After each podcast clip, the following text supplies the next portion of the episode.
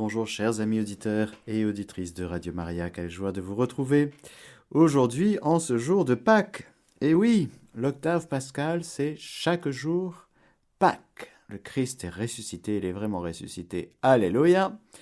Et aujourd'hui, nous allons, eh bien, euh, visiter un frère qui s'appelle Thomas. Thomas qui n'est pas né saint, mais qui a terminé saint. L'Église chaldéenne d'Irak revendique sa fondation par saint Thomas. Selon Eusèbe de Césarée, il évangélisa les Parthes, dont l'empire s'étendait de l'Iran à l'Inde actuelle.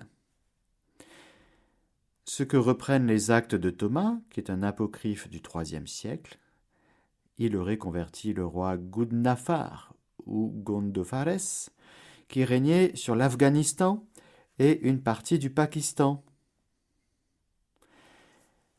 Il est allé prêcher l'évangile en Inde, il a fondé une église dans le Kerala, qu'on appelle l'église de Saint Thomas, il a poursuivi jusqu'en Chine, il a été martyrisé à Calamine près de Madras. Les chrétiens de cette région vénèrent sa tombe depuis des temps immémoriaux. Saint Grégoire de Tours rapporte à l'appui le témoignage d'un prêtre qui y passa au VIe siècle. Ses reliques ont été transférées à Édesse en Mésopotamie, puis en Italie, à Ortona dans les Abruzzes, dont il est le saint patron. Et en 1972, Saint Paul VI l'a proclamé apôtre et saint patron de l'Inde. Il est fêté le 3 juillet. Quel parcours, chers amis auditeurs, quel parcours De terminer comme cela, mais que s'est-il passé? C'est ce que nous allons voir dans cette catéchèse que nous confions à la Vierge Marie, Reine des apôtres. Je vous salue Marie, pleine de grâce, le Seigneur est avec vous, vous êtes bénie entre toutes les femmes, et Jésus, le fruit de vos entrailles, est béni. Sainte Marie, Mère de Dieu, priez pour nous pauvres pécheurs, maintenant et à l'heure de notre mort. Amen. Thomas, c'est quelqu'un que Jésus a choisi. Ce n'est pas lui qui a choisi Jésus, le premier. C'est Jésus qui l'a choisi le premier. C'est la réalité profonde de notre vie, frères et sœurs. Ce n'est pas nous qui avons aimé Dieu, c'est lui qui nous a aimés le premier. Notre rapport à Dieu est toujours un rapport de réponse. C'est par la grâce de Dieu que nous pouvons dire oui, que nous pouvons aimer le Seigneur lui-même, c'est dans le Seigneur, par le Seigneur, dans son esprit, que nous pouvons dire Jésus est Seigneur, que nous pouvons aimer Dieu de tout notre cœur, de toute notre force, de tous nos moyens, etc. C'est parce que Dieu nous rend capables, il est à l'origine, au terme, mais aussi il est le moyen par lequel nous pouvons répondre à son amour. Alors Thomas, c'est quelqu'un qui va se laisser rejoindre par Jésus. Et à travers Jésus, par le Père, par Dieu, bien sûr. Il va ouvrir son cœur à la personne de Jésus il va se mettre à le suivre. Thomas sera disciple, il va quitter la foule pour euh, entrer dans la suite de Jésus. Non seulement Thomas sera disciple de Jésus, mais dans l'Évangile, à un moment donné, Jésus gravit la montagne et il appelle à lui ceux qu'il voulait, ils vinrent à lui, et il en institua douze, pour être ses compagnons et pour les envoyer prêcher, avec pouvoir de chasser les démons. Il institua donc les douze, et il donna à Simon le nom de Pierre, puis Jacques, le fils de Zébédée, et Jean, le frère de Jacques, auquel il donna le nom de Boanerges, c'est-à-dire fils du tonnerre, puis André, Philippe, Barthélemy, Matthieu, Thomas, Jacques le fils d'Alphée, Thaddée, Simon le zélé, et Judas Iscariote, celui-là même qui le livra. Voilà donc notre cher Thomas, choisi parmi les disciples pour être l'un des douze. C'est une institution. Les douze, une institution divine appelée à durer d'une manière permanente. Il y a toutes les promesses et puis il y a toute les, la mission tout à fait particulière qui est liée aux apôtres, aux douze. Ah, il y aura Paul aussi, Saint Paul, considéré comme apôtre même s'il n'est pas parmi les douze. Thomas fait donc partie du collège apostolique. Ce collège apostolique qui va se perdurer dans le temps et ce sera la succession apostolique, les successeurs des apôtres que sont nos évêques. Thomas est donc très important même si nous connaissons peu de choses à son sujet. Mais c'est déjà énorme que de le reconnaître comme l'un des douze. Nous ne connaissons pas bien son caractère, bien sûr, parce que si nous prenons tous les caractères, les tempéraments des, apôtres, bon, le plus important, c'est le cœur. C'est le choix libre de Dieu. Jésus va prier toute la nuit. Son Père, il prie sans cesse Jésus, mais il va, comme j'allais dire, qualifier d'une manière particulière ce choix des douze. Et cela nous est montré dans les, dans les évangiles à quel point c'est un moment très important dans la vie apostolique de Jésus. Il y a un avant et un après les douze. Thomas fait donc partie des douze apôtres de l'agneau. Nous le trouvons, ce Thomas, choisi par les douze, nous voyons ça dans les évangiles synoptiques, mais c'est surtout Saint Jean qui va nous en parler. Eh bien, il va nous en parler trois fois. La première fois où Saint Jean nous parle de Thomas, c'est dans son évangile au chapitre 11, quand Lazare est malade, et puis finalement il est mort, et il y a tout ce dialogue avant que Jésus ne se rende à Béthanie pour faire ce grand miracle et ce grand signe de faire Lazare revenir, sortir de son tombeau, de sa mort et de ses bandelettes. Avant, quand Jésus apprit que celui-ci, c'est-à-dire Lazare, était malade, il demeura deux jours encore dans le lieu où il se trouvait. Alors seulement il dit aux disciples, Allons de nouveau en Judée. Ses disciples lui dirent, Rabbi, tout récemment les Juifs cherchaient à te lapider, et tu retournes là-bas Jésus répondit N'y a-t-il pas douze heures de jour? Si quelqu'un marche le jour, il ne bute pas, parce qu'il voit la lumière de ce monde. Mais s'il marche la nuit, il bute, parce que la lumière n'est pas en lui. Il dit cela, et ensuite notre ami Lazare repose, leur dit-il, mais je vais aller le réveiller. Les disciples lui dirent Seigneur, s'il repose, il sera sauvé. Jésus avait parlé de sa mort, mais eux pensèrent qu'il parlait du repos du sommeil.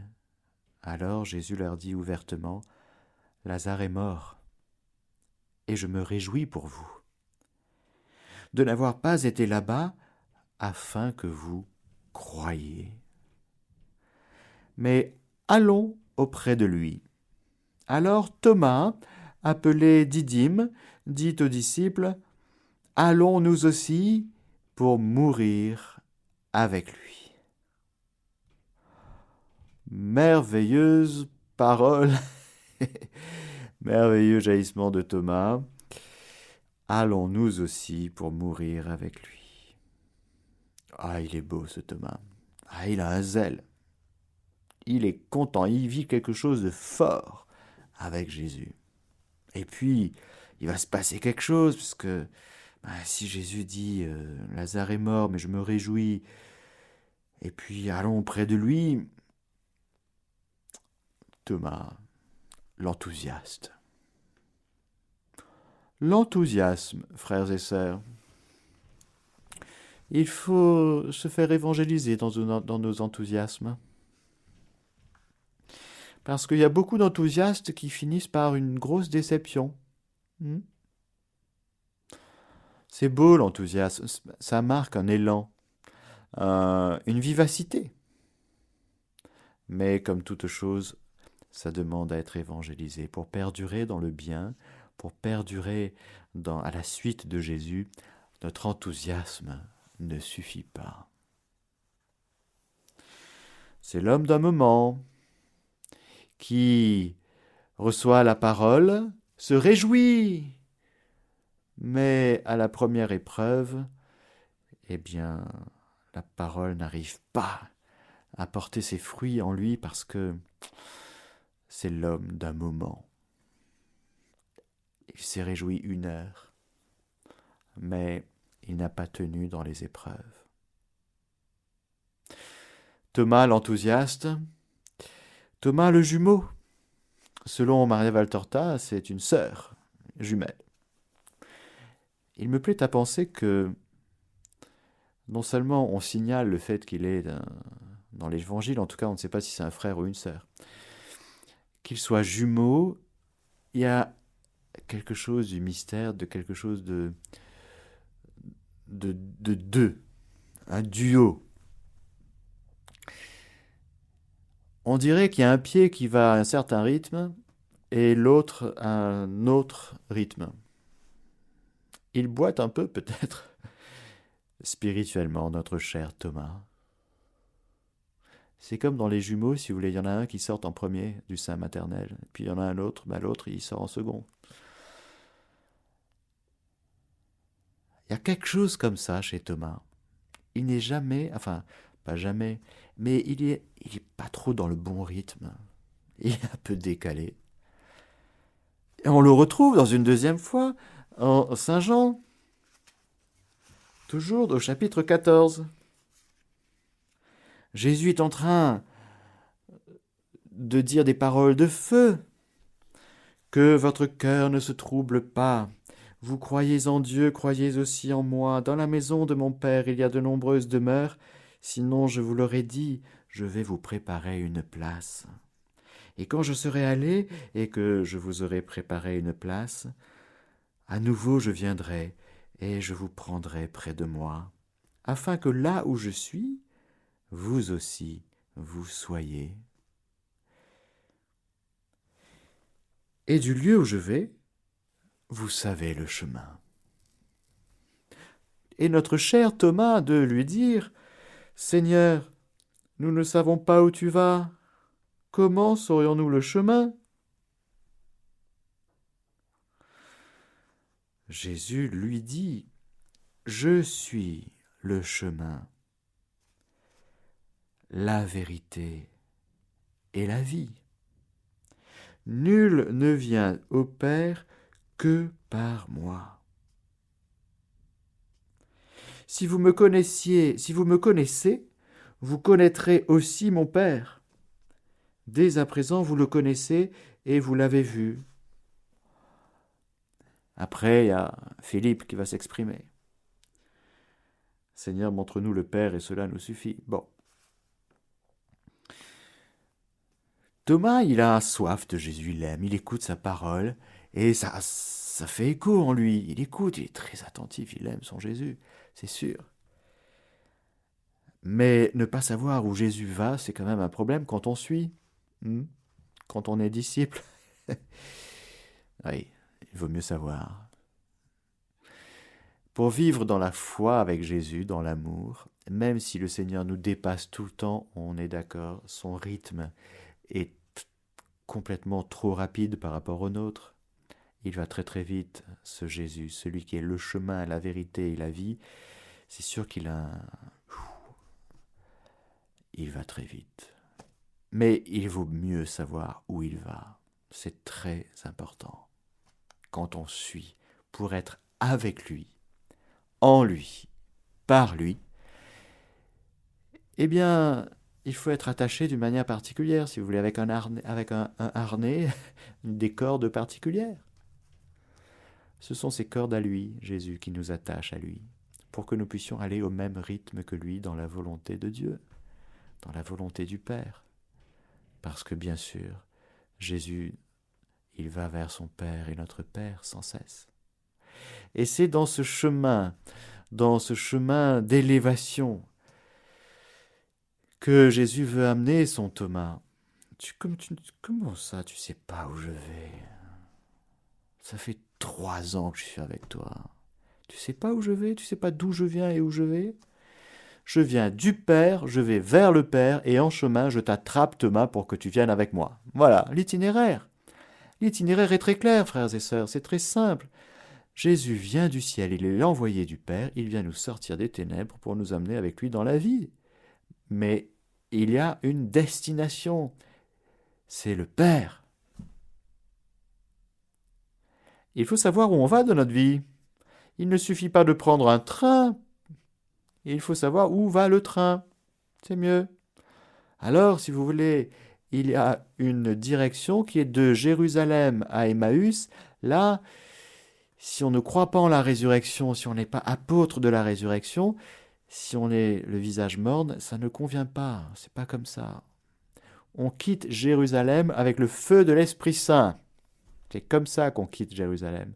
Mais Jérusalem est en hauteur, on monte vers Jérusalem. Il y a les psaumes des montées, c'est une élévation. Le mont plus haut que les monts, c'est là où est donnée la loi, c'est là où est donné le salut, c'est là où est c'est la croix glorieuse de Jésus, c'est sa résurrection, c'est la Pentecôte, Jérusalem. Tout ça, c'est Jérusalem. Alors, ben, vous mieux savoir où on va quand même.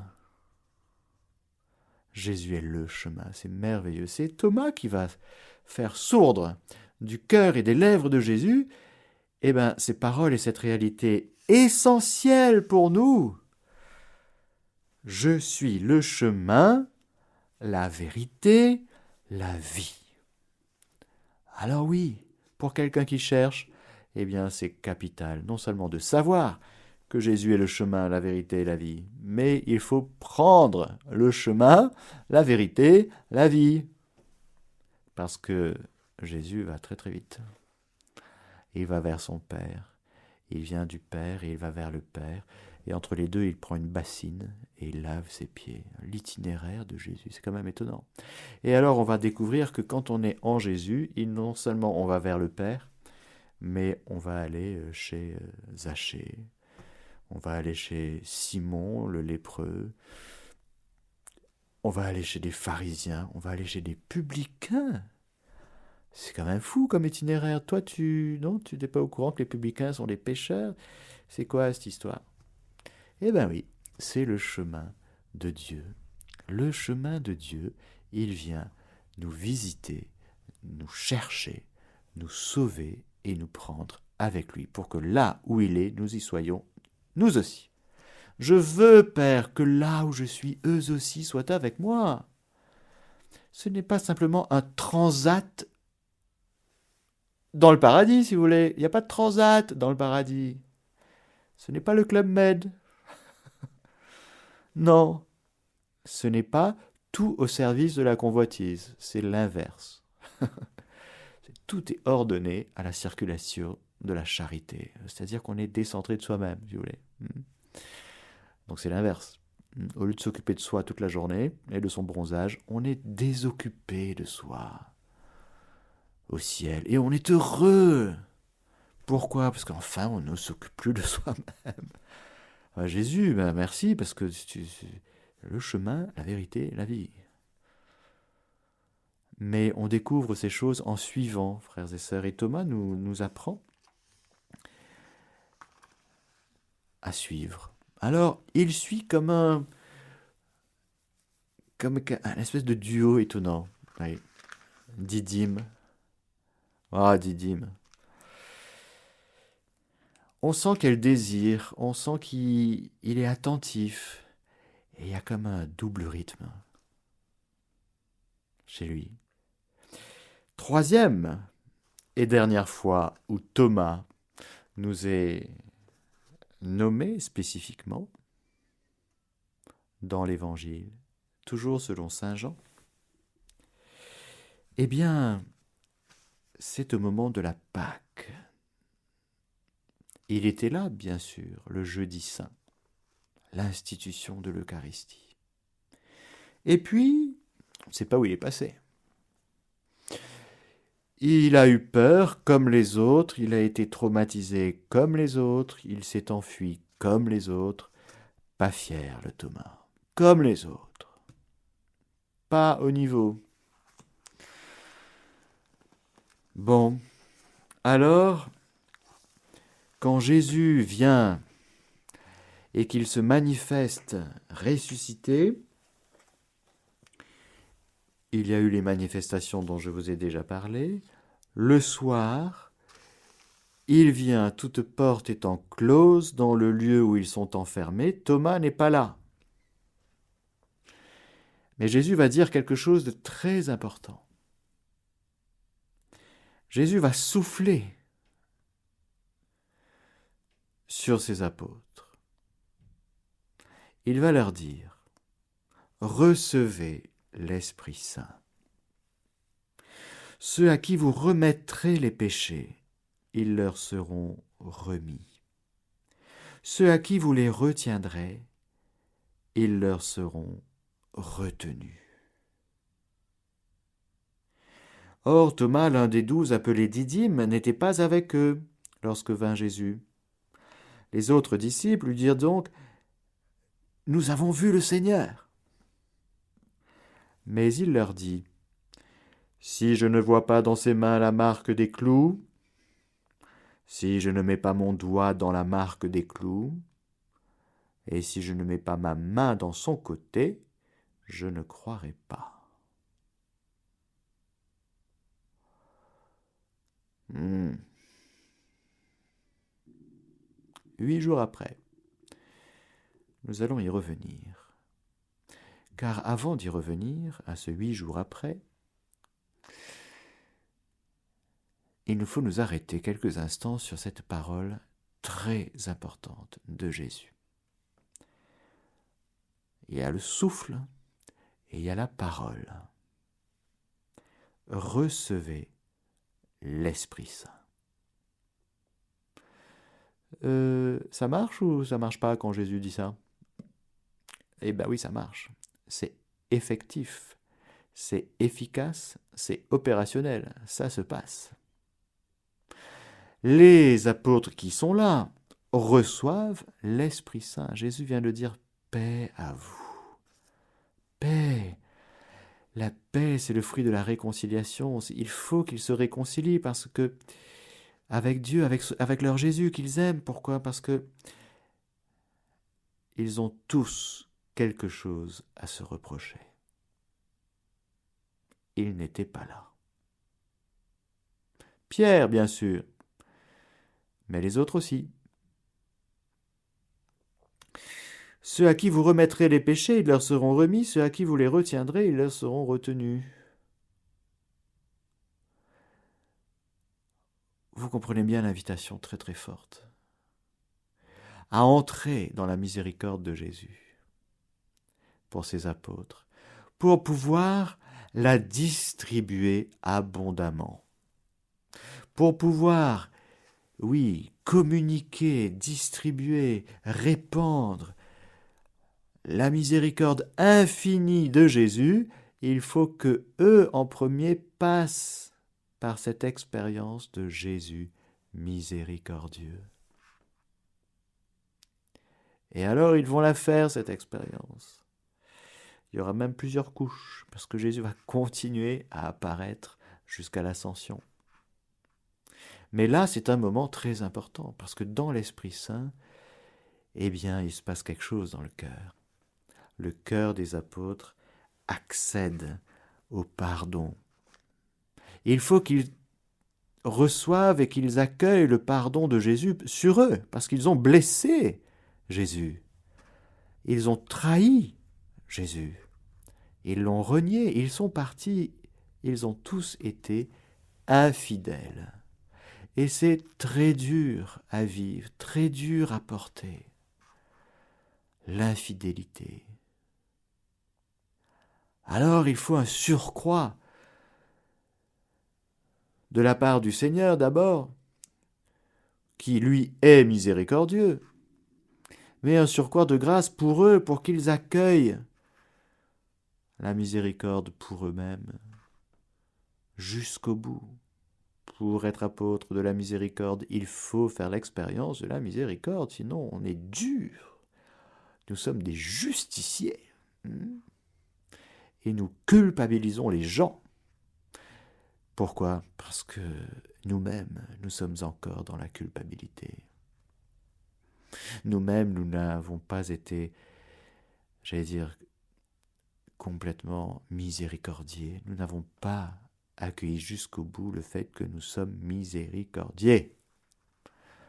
Alors il faut le faire. Et les apôtres, ceux qui sont là, Thomas n'est pas là, Judas n'est pas là. Eh bien, il va falloir qu'ils fassent l'expérience de la miséricorde, Thomas aussi. Il a, j'allais dire, euh, l'argument bête de tous les rationalistes, parce que les rationalistes sont bêtes. Oui, les rationalistes sont bêtes. Ils ne sont pas très intelligents. Parce qu'ils pensent que la réalité dépend de ce qu'ils savent. Ça s'appelle l'idéologie. La réalité déborde complètement l'idée que tu as de la réalité.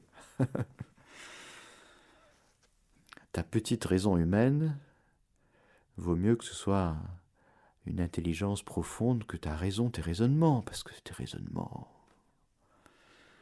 Si je ne vois pas dans ses mains la marque des clous, si je ne mets pas mon doigt dans la marque des clous, et si je ne mets pas ma main dans son côté, je ne croirai pas. Donc tu mets une condition. Tu pourras croire si tu fais l'expérience sensible pour vérifier scientifiquement, pour vérifier avec tes yeux de chair, avec tes mains de chair, que c'est bien Jésus. Hein, que tu ne te fais pas tromper, parce que tu as peur d'être trompé. Ah oui. Donc tu ne fais pas confiance ni à tes frères, ni à Dieu. Bon ben, Thomas, huit jours après, ses disciples étaient de nouveau à l'intérieur et Thomas avec eux.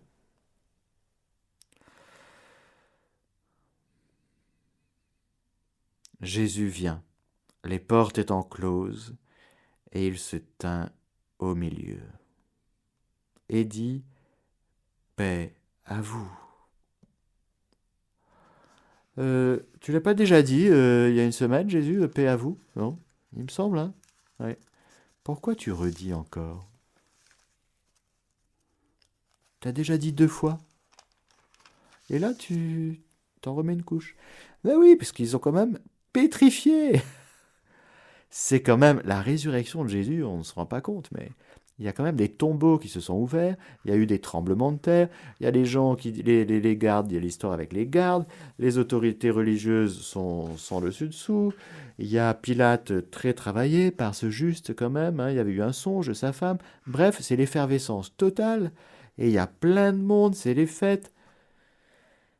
Dans une ambiance très très spéciale, ils sont toujours apeurés, ils sont toujours enfermés. Pendant une semaine, il s'auto-confine. Bon. Merci Jésus, mais quelle patience, non mais quelle patience. Mais comme tu aimes tes apôtres apeurés, qui ne sont pas encore tes apôtres quand même, ils sont de fait, tu les as institués apôtres. Mais on va dire, il faut que le feu prenne. Là, ce n'est pas encore le feu qui prend. Hmm.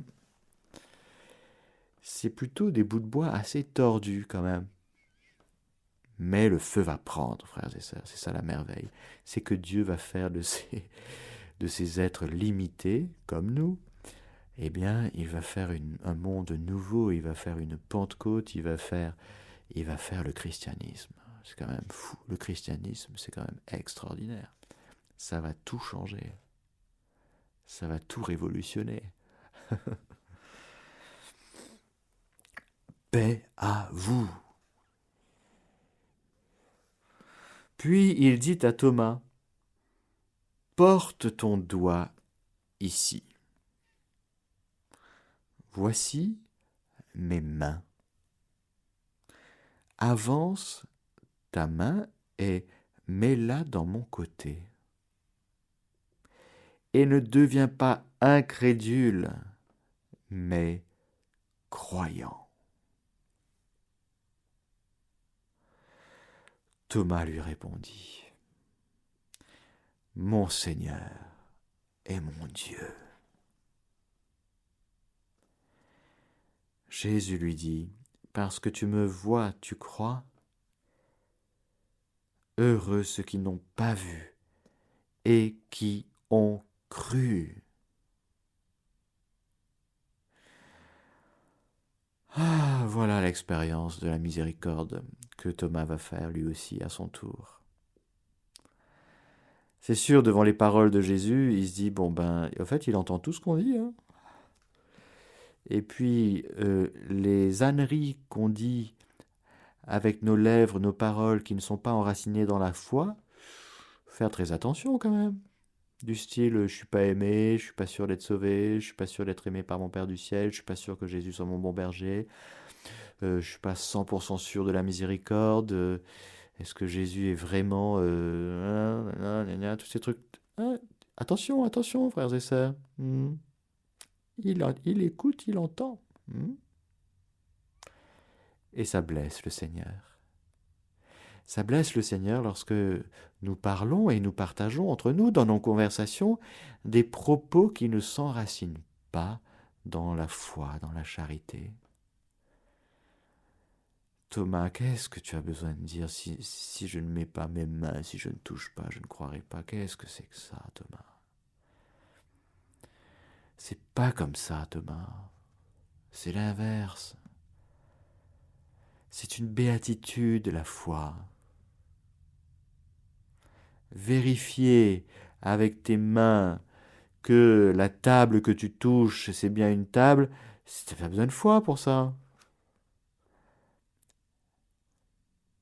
Vérifier avec tes mains, tes yeux, avec tes sens, que le réel correspond à l'expérience sensible que t'en fais, t'as pas besoin de foi pour ça. C'est pas, y a pas de béatitude là-dedans, c'est juste la vie normale, la vie naturelle.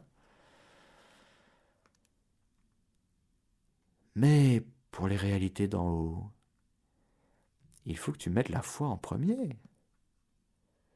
Dans ton rapport à Jésus, il ne faut pas que tu mettes ta sensibilité en premier, Thomas. Il faut que tu mettes la foi. C'est une béatitude. Parce que tu me vois, tu crois? Heureux ceux qui n'ont pas vu et qui ont cru.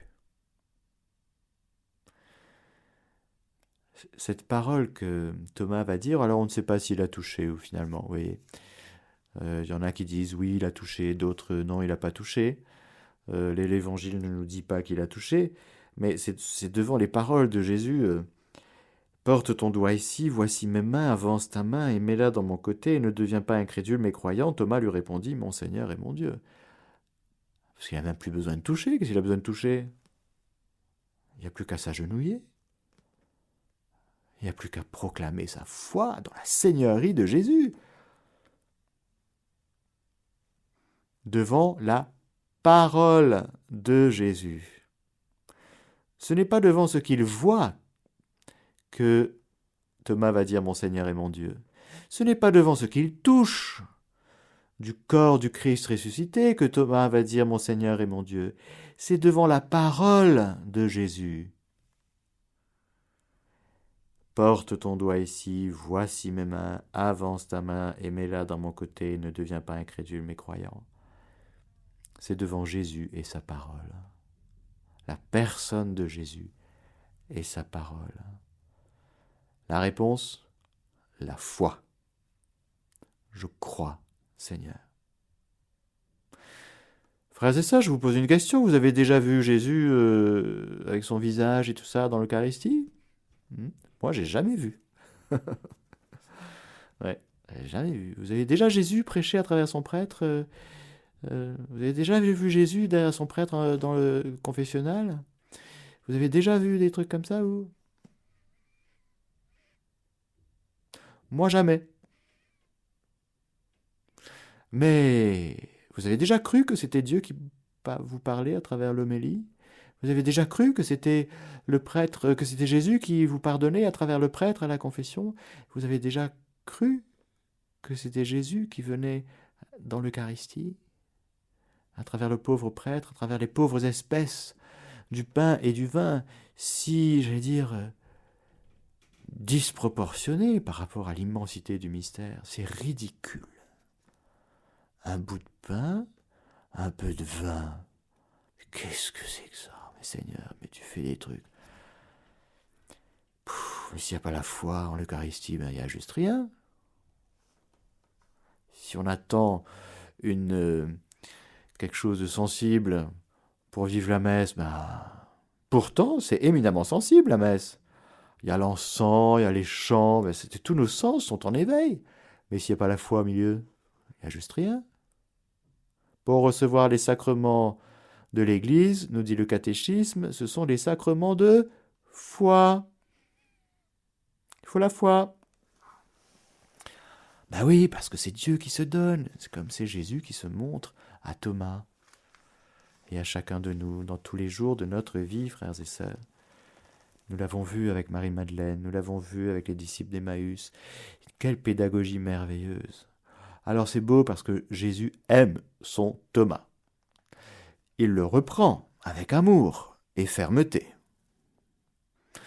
Et le côté un peu duo là de Thomas, je pense qu'il va être bien bien ramassé dans une unité profonde, une unification de vie profonde.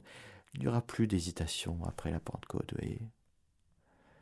Cette hésitation euh, est-ce que c'est moi qui passe devant pour sortir du sein maternel? C'est toi, c'est moi hein, hein? Petit dialogue d'entre jumeaux avant, de quitter le sein maternel. Vas-y, non, je t'en prie, non, toi après. Hein, hein? Ou en sortant de l'ascenseur, si vous voulez. Ces hésitations. Plus d'hésitation dans notre vie.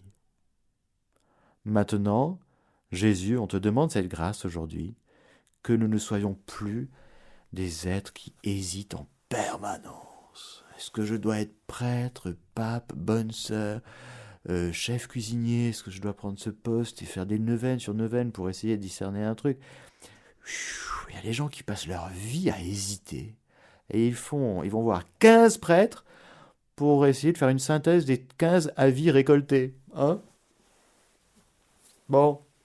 Alors, tu as un cœur rempli du Saint-Esprit ou pas? N'hésite plus. Et puis si tu te trompes, tu te trompes, et alors? Tu reviendras. Mais n'hésite plus. Que ton oui soit oui, que ton non soit non. Sois un être déterminé, affermi dans ton oui, affermi dans ton choix. N'hésite plus, ne doute plus, sois ferme. Est-ce que Jésus est ta vie, ton chemin, ta vérité? Si tu dis oui à ça, eh bien que ce soit un oui ferme, déterminé. Jésus va faire des merveilles avec ce oui. Mais n'hésite plus. Que ton Jésus soit ton Seigneur et ton Dieu. Amen. Alléluia. Voilà, chers amis auditeurs et auditrices de Radio Maria.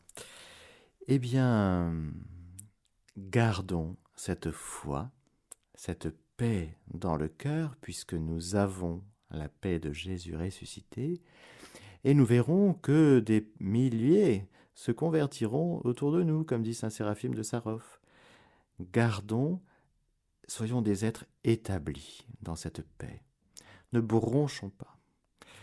Et puis le Seigneur fait ce qu'il a à faire. C'est lui qui touche les cœurs. C'est lui qui convertit, même les êtres les plus endurcis. Mais nous, il nous revient à demeurer dans sa paix. Et je vous garantis, sur l'autorité de la parole de Dieu, que si tu crois, tu verras la gloire de Dieu. Tu verras les changements, les transformations, des conversions. Mais toi, demeure dans la paix de Jésus ressuscité. Amen. Belle journée à vous, je vous donne la bénédiction du Seigneur, que le Seigneur Tout-Puissant vous bénisse, le Père, le Fils et le Saint-Esprit. Amen.